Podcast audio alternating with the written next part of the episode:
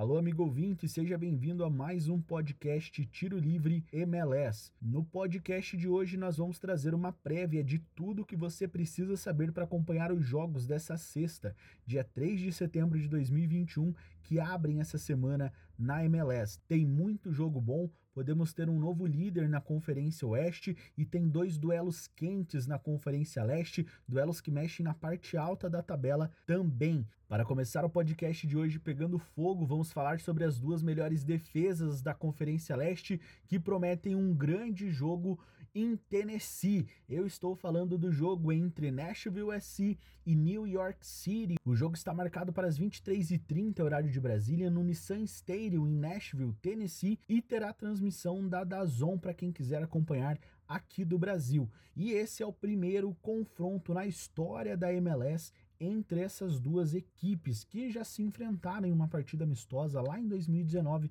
vitória de 2 a 0 para os nova-iorquinos.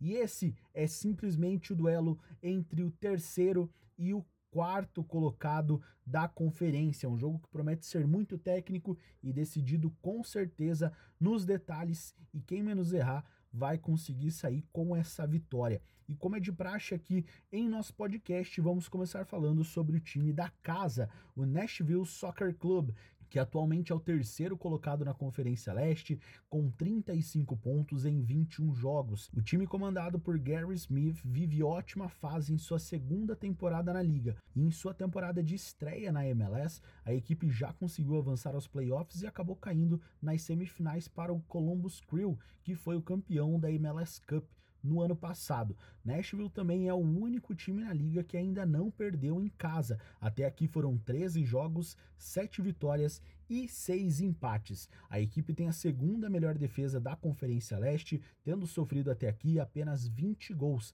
e tem o quarto melhor ataque da sua conferência também, balançando as redes por 34 oportunidades. Mas devido às eliminatórias da Copa do Mundo do Qatar 2022, a equipe de Nashville tem três desfalques: o zagueiro Walker Zimmerman, o meio-campo Randall Leal e o meio-campo Aníbal Godoy. E como nós citamos ali o zagueiro Walker Zimmerman na semana passada no MLS All-Star Game em entrevista ao Extra Time, que é um programa da MLS apresentado por Andrew Webb e David Gass, o zagueiro deu deu a seguinte declaração quando ele foi questionado sobre algum segredo da equipe de Nashville na temporada. E ele falou a seguinte frase, abre aspas, com certeza temos que falar sobre experiência e isso vocês podem ver que temos muito em nosso elenco. E ele estava se referindo, claro, ao elenco experiente que essa equipe de Nashville tem.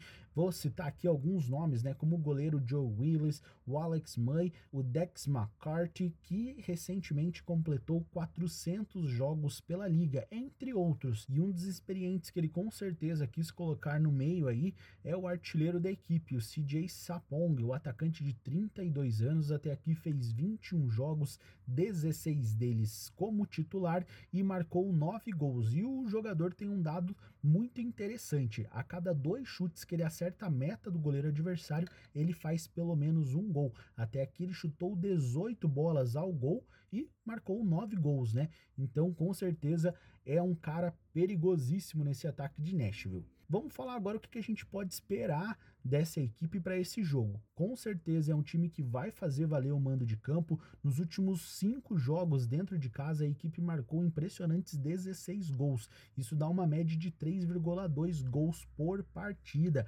Então pode ter certeza que esse time de Nashville não vai ficar só se defendendo e vai para cima do New York City. E a equipe de Nova York tem que se cuidar. Então, já emendando o gancho aqui, falar dos visitantes. O New York City FC é o quarto colocado na Conferência Leste com 34 pontos em 20 jogos. Porém, a equipe tem um jogo aí a menos, é um jogo que foi adiado, era um jogo da Rivalry Week, o jogo contra o seu rival local, o New York Red Bulls. A partida foi adiada no último dia 21 de agosto devido à tempestade que caiu na hora é, do jogo na cidade. Mas essa partida foi reagendada essa semana e ela ficou marcada para o dia 22 de setembro, em uma quarta-feira. Esse duelo vai acontecer. Mas vamos lá agora, né? O time comandado pelo Ronnie Deila. Os nova-iorquinos vêm com moral para essa decisão contra Nashville. Após vencer o líder da Conferência Leste, o New England Revolution, pelo placar de 2 a 0. E além de vencer o líder da conferência, nas últimas 10 partidas a equipe venceu em 5 oportunidades, sendo duas goleadas, um 5 a 0 para cima do Orlando City e um 4 a 1 contra o Columbus Crew. E o que acaba pesando de forma negativa para a equipe do City é o retrospecto que a equipe tem fora de casa. Até aqui são apenas duas vitórias, somando três empates e sofrendo quatro derrotas. Nas últimas cinco partidas em que foi visitante, o time perdeu três jogos e empatou dois, sendo que os dois empates que a equipe conseguiu foram para times que estavam fora da zona de classificação aos playoffs. Então, radar ligado em Nova York para essa partida. A última vitória fora de casa foi em maio, quando bateu o LAFC por 2 a 1. E vamos falar agora sobre os destaques nesse elenco de Nova York. Depois do último jogo, é impossível falar de outro jogador que não ele, Valentim Castellanos. O atacante argentino de apenas 22 anos é o artilheiro da equipe, marcando até aqui 10 gols e servindo seus companheiros em 6 oportunidades. O jogador jogou até aqui 20 jogos e todos eles como titular. Então ele é um dos jogadores que pode pesar para o City buscar essa vitória longe de casa. O time também sofreu baixas devido às eliminatórias da Copa. São ele o volante James Saints, a dupla de zaga Max Mikanot e Alex Calens e o meio de campo islandês que tem um nomezinho complicado de pronunciar, Gudmundur Thorarinsson. Eu acho que é assim que fala, hein? o que a gente pode esperar desse time de Nova York é uma coisa só. O New York City precisa aprender a vencer fora de casa se quiser continuar brigando no topo da tabela da Conferência Leste. A equipe tem mais 14 jogos na temporada, incluindo esse, e oito desses jogos são longe de seus domínios. E vencer um jogo de seis pontos como esse, que vai dar um up no time para o restante da temporada regular, com certeza é muito importante. E esse é um dos jogos que promete muito nessa semana. Tem muita coisa em jogo e vamos ver duas equipes que vão atrás da vitória para tomar distância de seus rivais na tabela. Esse é o famoso jogo, como eu já falei, de seis pontos e que o empate não beneficia nenhum dos dois. Então, com certeza, é um duelo muito quente para essa sexta-feira. E outro jogão nessa sexta é a partida entre Philadelphia Union e New England Revolution. A partida está marcada para as 20h30, horário de Brasília, no Subaru Park, em Chester, Pensilvânia, cidade da região metropolitana da Filadélfia. E a partida também terá transmissão da Dazon aqui para nós do Brasil. E até aqui as duas equipes disputaram 33 jogos, sendo 18 vitórias para o Philadelphia Union, 9 vitórias para New England e 6 empates. As equipes já se encontraram por duas oportunidades nessa temporada, com um empate e uma vitória para New England, em jogos bem equilibrados até aqui. E para começar, vamos falar então do time da casa, o Philadelphia Union, atual campeão da Supporter Shield. É o atual quinto colocado na Conferência Leste com 32 pontos em 22 jogos. São 8 vitórias, 6 derrotas e 8 empates. Dentro de casa, a equipe tem 6 vitórias, três empates e apenas duas derrotas. É a terceira melhor defesa da conferência e é o pior ataque entre os times que estão na zona de classificação aos playoffs. O time é comandado por Jim Curtin e vem de derrota para um de seus rivais históricos na MLS, o DC United. Jogos entre as franquias ali da Filadélfia e entre os times ali da capital de Washington são sempre com um temperinho a mais, né? O time da Pensilvânia não vem conseguindo embalar nas últimas semanas, oscilando muito entre vitórias e derrotas. Nos últimos 10 jogos na liga, a equipe ganhou apenas 3 jogos, empatou 4 e perdeu em outras 3 partidas. Fora a derrota que a equipe sofreu na semifinal na Liga dos Campeões da CONCACAF, no jogo de ida contra o América do México por 2 a 0. E tem o jogo de volta marcado para a próxima semana nesse mesmo Subaru Park. Voltando para a MLS, a equipe terá uma sequência de 3 jogos dentro de casa, começando por esse contra o New England England, e é uma boa hora para o time engrenar uma sequência de vitórias e se manter brigando no topo da tabela, sem passar sufoco nas rodadas finais, se quiser ir aos playoffs. Assim como os demais times, Filadélfia também sofreu alguns desfalques devido às eliminatórias da Copa. São eles e para mim um dos principais agora esse é o do André Blake, né, que foi o eleito goleiro do ano na temporada passada na MLS, que vai defender a seleção jamaicana junto com seu companheiro de equipe, o Alvas Powell.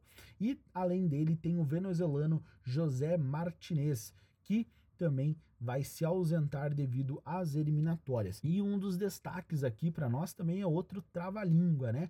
É o Kasper Prischbilko, jogador polonês de 28 anos, até aqui fez 22 jogos, 17 como titular, fez seis gols e deu duas assistências. O Union precisa se estabilizar na competição e parar de oscilar como vem fazendo nas últimas rodadas, se quiser ir para os playoffs sem tomar sufoco. Uma derrota nessa rodada para o Union pode custar muito, então só a vitória interessa para o time continuar olhando para a parte alta da tabela sem se preocupar com os times em ascensão na temporada. E agora nós vamos falar deles, do New England Revolution, que é o primeiro colocado na Conferência Leste e o melhor time da liga até aqui, somando 49 pontos em 23 jogos. São impressionantes 15 vitórias, 4 empates e 4 derrotas.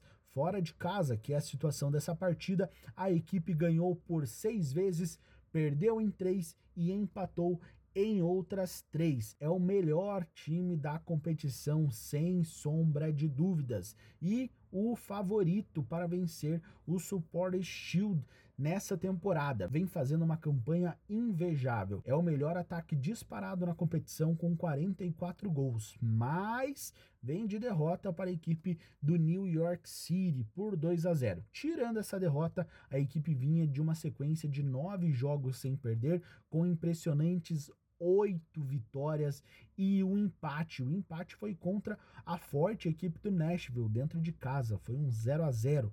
E a equipe não pode contar nessa partida devido às eliminatórias da Copa com os seguintes jogadores. E para mim aqui, um dos mais importantes nessa temporada, tanto para a equipe do New England quanto também para a seleção norte-americana, que é o goleiro Matt Turner, que até aqui vem sendo um dos grandes destaques nessa temporada.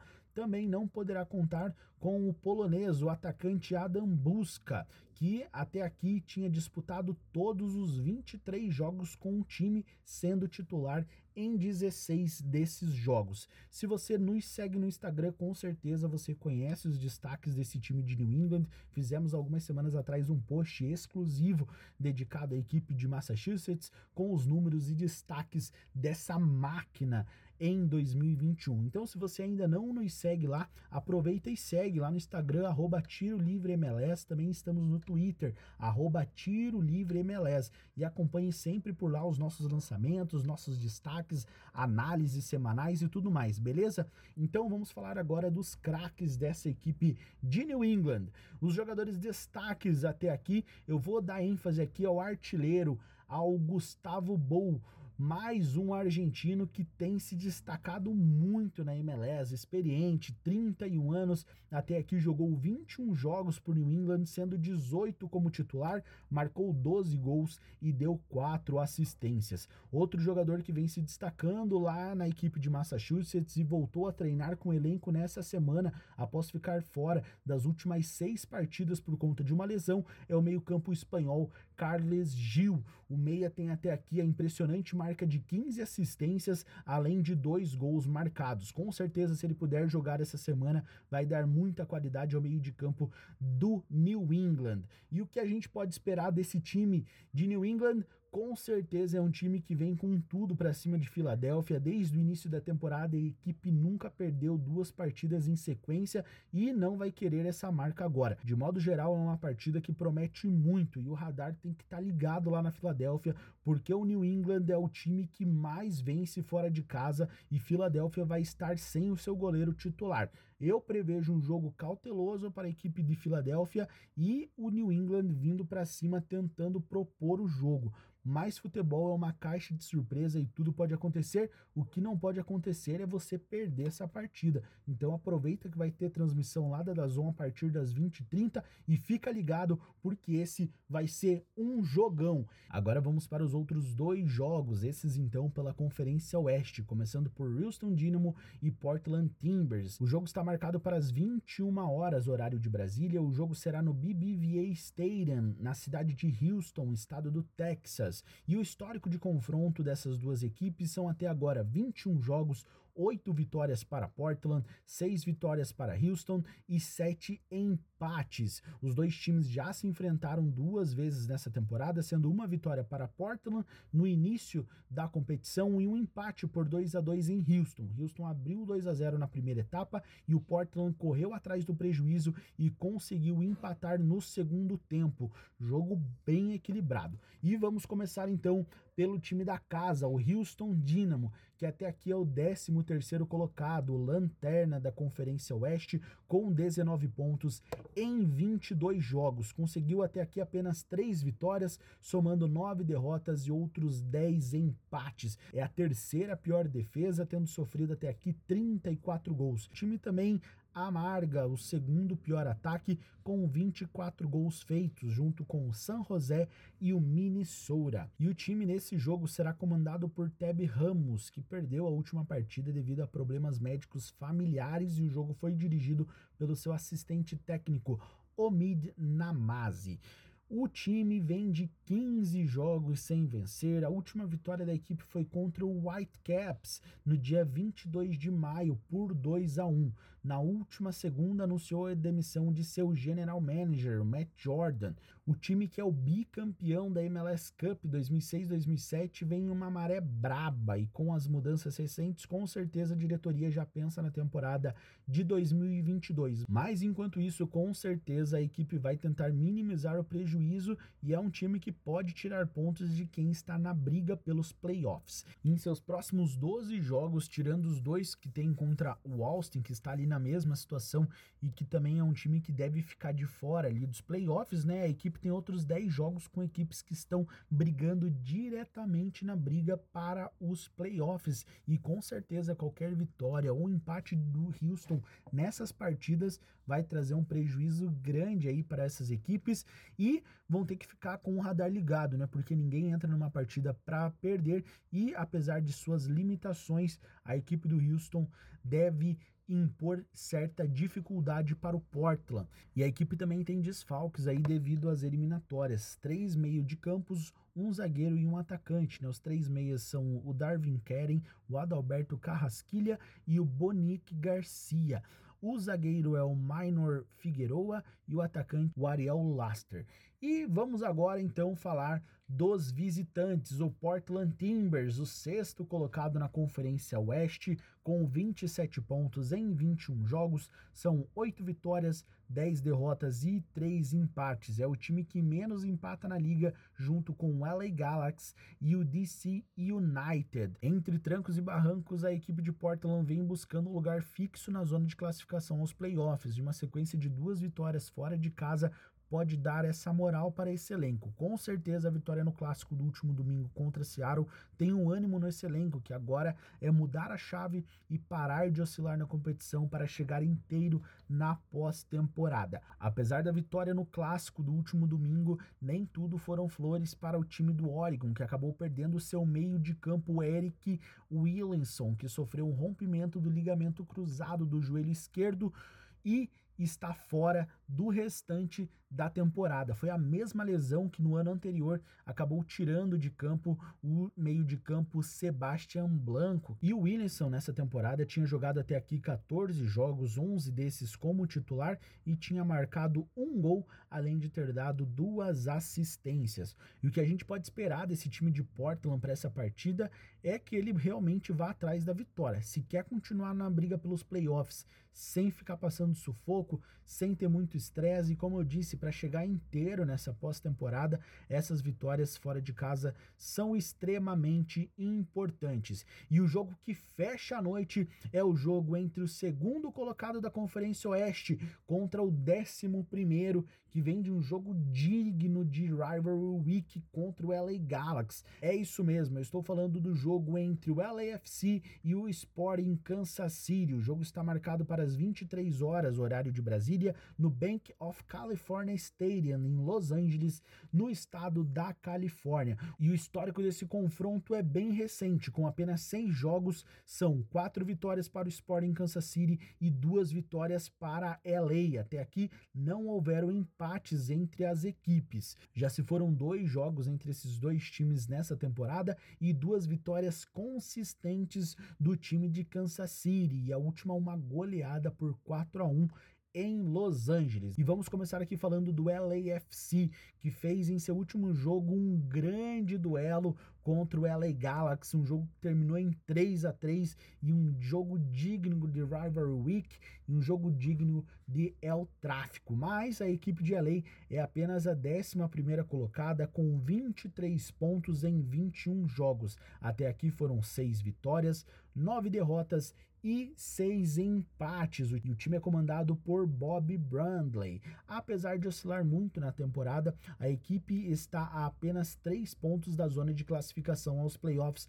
e com certeza uma vitória para cima do vice-líder pode dar a moral que o elenco precisa para a escalada rumo à pós-temporada. Como eu falei, vem de um jogo extremamente quente contra o seu rival. Durante essa semana, a equipe anunciou um empréstimo do jogador Diego Rossi, o até então camisa 9 desse time. O atacante tinha somado 19 jogos nessa temporada, 18 como titular e fez 6 gols e deu uma assistência. E o jogador foi para o Fenerbahçe, a equipe da Turquia, que tem como seu ídolo maior o brasileiro e craque Alex, ex-jogador de Cruzeiro, Palmeiras e do Coritiba, que atualmente é o técnico do time sub-20 do São Paulo. É isso aí, tiro livre MLS também é cultura. Mas voltando para o LAFC, o time também tem jogador fora aí por conta das eliminatórias. O sul-coreano Moon Wan Kim Brian Rodrigues, que voltou recentemente de empréstimo do Alméria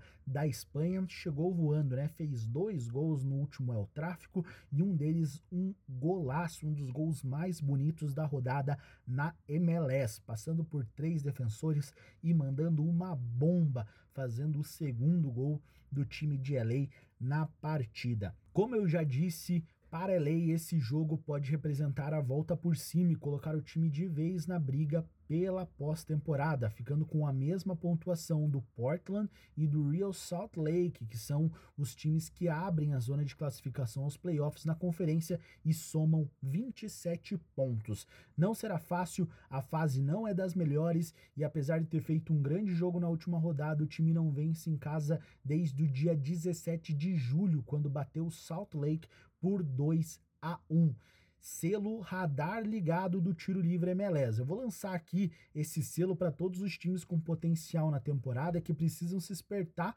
para não ficar de fora aos playoffs, beleza? Então, sempre que eu falar aí radar ligado, selo radar ligado, é um time que eu vejo que tem muito potencial, mas que precisa ligar o radar aí para não acabar ficando de fora da pós-temporada. Restam mais 13 jogos para esse time de LA e todos os jogos, tirando um que ele tem contra o Austin, são contra adversários que estão na briga direta pela pós-temporada. E a equipe tem mais dois jogos contra o Portland, dois contra o San José, além de Seattle, Colorado, Vancouver e Minnesota. E de quebra pega o Dallas fora de casa.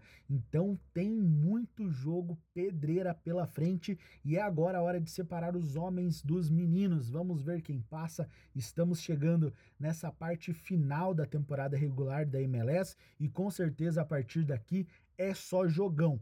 E agora nós vamos falar sobre os visitantes, a equipe do Sporting Kansas City, que é o segundo colocado na Conferência Oeste com 40 pontos em 22 jogos tem o melhor ataque da conferência com 37 gols e a terceira defesa menos vazada, tendo sofrido apenas 22 gols. São impressionantes 11 vitórias, 7 empates e apenas quatro derrotas para o time de Kansas City, que é comandado atualmente por Peter Verms. A equipe de Kansas City vem de quatro empates e uma vitória nos últimos cinco jogos pela MLS. E três desses jogos eram com adversários na briga direta pela ponta da Conferência Oeste e o time empatou os três jogos, dois contra o Colorado e um contra Minnesota. A equipe tem a oportunidade de assumir nessa rodada a liderança da Conferência Oeste e um dos destaques desse time